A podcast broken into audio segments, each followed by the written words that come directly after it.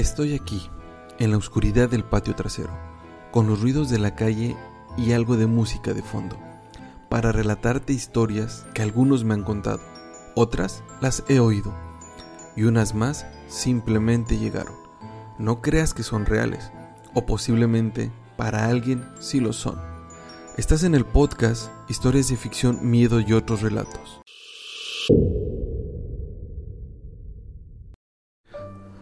Las teorías de conspiración sobre zombies han ganado popularidad en la cultura popular, pero carece de fundamentos reales.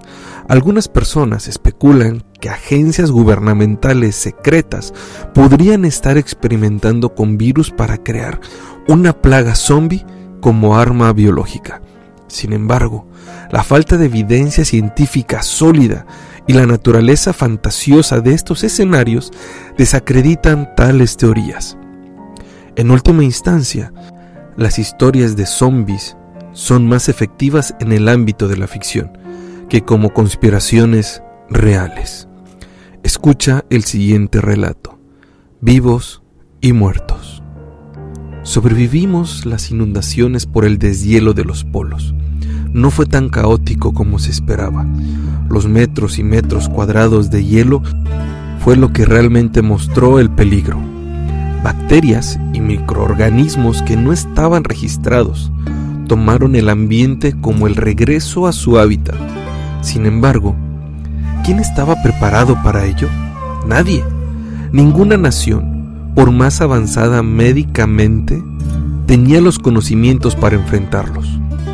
Lo más interesante fue que esas bacterias no provocaron daño alguno en el ser humano, como todos temíamos se instalaron centros de investigación en las costas para tomar muestras de las islas. Por la extensión de algunos, se instalaron tres centros de investigación, en la isla de Alaska, Chile y Suecia. Pero no eran exclusivos de esos países.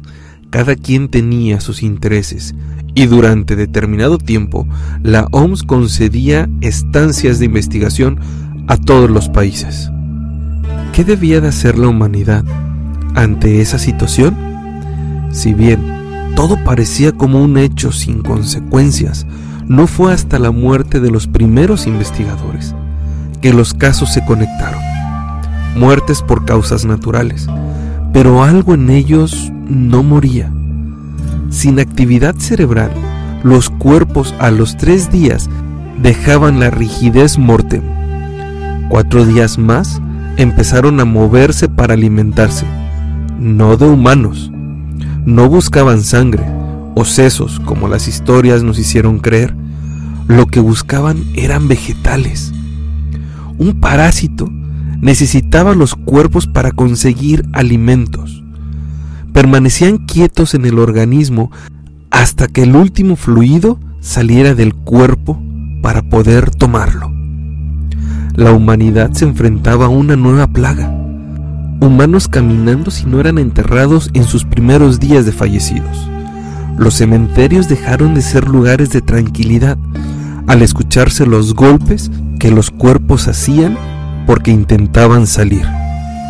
En todos los países se volvió obligatorio la cremación de los cuerpos, ya que era la única manera de contener la plaga.